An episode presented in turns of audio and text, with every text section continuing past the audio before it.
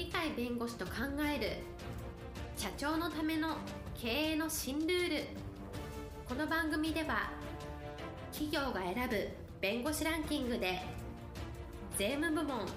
1位に輝き70冊以上の本を出版し多くの経営者を支えてきた鳥飼茂勝が社長経営者独立希望者起業家のための経営の新ルールについてお伝えしていきます。それでは今回の番組をお楽しみください。皆さんこんにちは。元気でしょうか？元気がすべての源です。その通り鳥飼です。はい、パラリーガルの高瀬です。今日のテーマは時代の流れで知財の位置づけが変わる知的財産権のことを知財と言いますが知財の位置づけが変わるという話ですはい、え今日のテーマ、時代の流れで知財の位置づけが変わるということなんですけれども、これ具体的にどういうことでしょう知的財産権だ特許権とか商標権とか、はい。これは極めて重要である人がある特許を取りました。ある人がある商標をちゃんと出願して登録を認めてもらいました、はいこれと同じものがあるいは類似のものはダメですよ。独占権持って、はい。独占が許されるという、え独占禁止法ってあるんだけどこういうえ特許とかそういうものは独占権認めて当然だという発想があるんですね。今の企業体っていうのは独自のものを出していかないとこれから生き残れないと。はい、人と真似したら競争が激しくなって競争で勝ち抜くのは大変だとところが全然違ったことをやれば誰もついてこれないっていうので知的財産権それ自体も重要ですし知的財産権的な発想ね同じものでも違ったところで使うんだよという方知財は作らなくても知財的な考え方でここしかできないじゃないかとここの特色があるよねと他と違うねっていうのをちゃんと社会に認知させるという人と違ったところをいかに出すかそこを経済的に認めてもらえるかというようなところそれを法律で支えられるかとかねそういう発想が必要になってきてるんで、やっぱり誰かがやって成功してるからやるっていうのは遅いでしょ誰もやらないけど失敗するかもしれないけどやってみようと。それで成功しました、はい。失敗しましたけどだけどこれから得たとこがあってこことこれからやろうというには気づきましたとかいうのが出てくるのでそういう意味では常に他がやってないところ他と違うところどちらかというといいところを反映してるところを見習ってそこに入るっていうよりも反映してないんだけどこれから反映するんじゃないか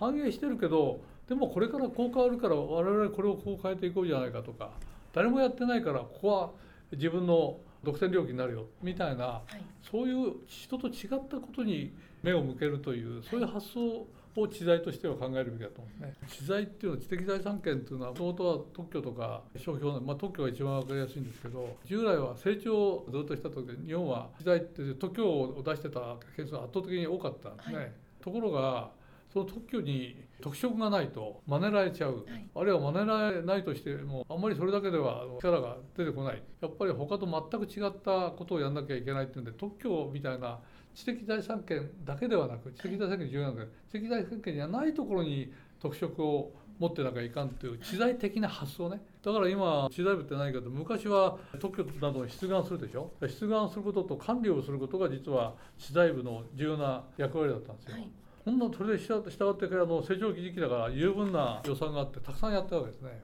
ところが今はそんなことやったってあんまり意味ないからかかえってコスト部門だよとたくさんやったってはい、他のとこ真似ないようにいろんなとこ作ったって他のとこ全く違ったのを出してきたら何の意味もないよ。はい。その時金使いたくないよっていうので今はどちらかというと資材部門はねコスト部門になってるコストだから圧縮しろになってるから知財予算少なくなってるんですよ、はい。その代わり何かっていうと知財は経営戦略とかビジネスの貢献を考えろと。だから知財を知財として取りました。それが何なのよって言われるようになってきたから、はい。え経営戦略上こういう意味で抑えるべきですとかね、うんそういうあの経営戦略的な意味付けを持ってないとこんなの使えないじゃないか予算もつけられないよという時代に入ってきたと。そのぐらい実は競争が激しくなって何でも人の真似真似をするけど法的に問題ないような真似をしていくっていう抜け道を探すっていうようなことが出てきたから資材だけじゃダメですよねと。はい。資材は資材って大丈夫だけどあの大事だけど他のものと組み合わせるようなことによって本当に独占領域っていうのか他の人たちが入ってこれないようなビジネスを作れるよ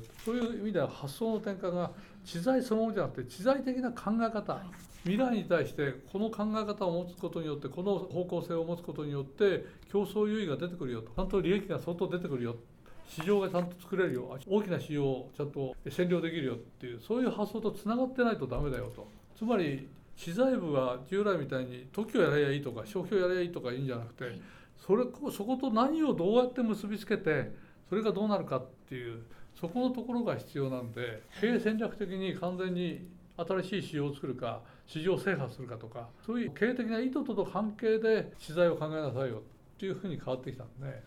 はい、あの利益を生んだりとかその競争優位になったりとか、はい。そういった経営戦略を踏まえた上での知財ということですね。すね。我々法律家も従来だったらどちらかというと紛争があって訴訟なら訴訟があってそれに対してどう勝つかっていうそういう形で紛争があることを前提として、はその処理をどうするかっていう過去の経緯とか現在を中心にしてそこのところをどう対処するかっていうのが法律の役目だったんですよ。それがまさに法律家だけど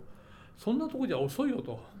その前に勝負つけてなきゃいかんから、はい。事前にそういうとこが問題になって紛争になるよと。そこで負けたら証券を失うぞとかあるいは自分たちの商売を縮小するよっていうのを想定してあるいはいろいろと損害賠償請求を受けると。あるいは企業がダメージを受けるよと。そういうのを想定してそうならないようにどうするかっていう一種の予防法務というのか、はこれは戦略法務と言っていいんですけど、さっきの知財部と同じように法律家は紛争処理してればいいよっていう発想じゃなくて、はい。紛争なんて起こさないで紛争の前に勝利宣言で出すようにしろよと。後で問題になっても相手方が困るだけで我々何の困りもないというのを作りなさいっていう、はい。発想の転換が今。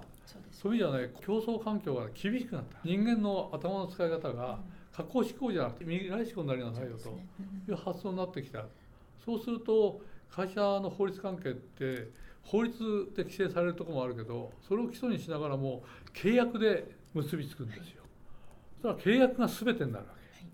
そこの作り方によって将来決まってくると。だからそこにリスクをちゃんと計算して契約してるのとリスクは計算しないために問題が起きた時にリスクがかぶっちゃうというそういう事件がたくさん日本では起こってるマイナスの方になってるんですけどそういう形で契約で将来も決めちゃう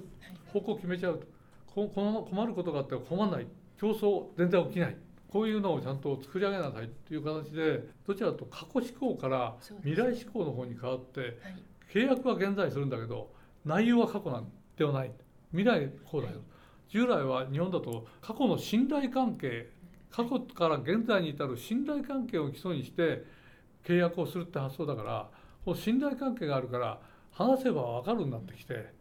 話せても分かんない実際紛争がたくさん起きるとそしたら初めから話がうまくいかない時だってこうやって契約書通りになるとしたら自分たちの意図通りになるからその通りやってくれってなると話し合いましょうって言ったってそんな話し合いに応じませんというふうに言われてしまえばどうしようもないですね。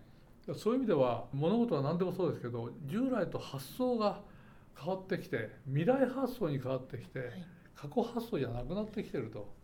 いうこと過去も重要だけどえ現在に至る流れも重要だけどそこだけで人間関係を作る契約関係を作る会社企業を経営する無理で将来のことまである程度考えてその中で優位に立つように不利にならないようにどうするかっていう発想をだから未来発想リスクっていうのを今リスクはないけど未来リスクの方が大事ですよと。未来にあるかもしれないリスクを考えながらやらないと経営にならないよっていう特に今想定外のことが起こる時代ですからそう想定外が起こっても全然問題ないよと。一番いい企業っていうのは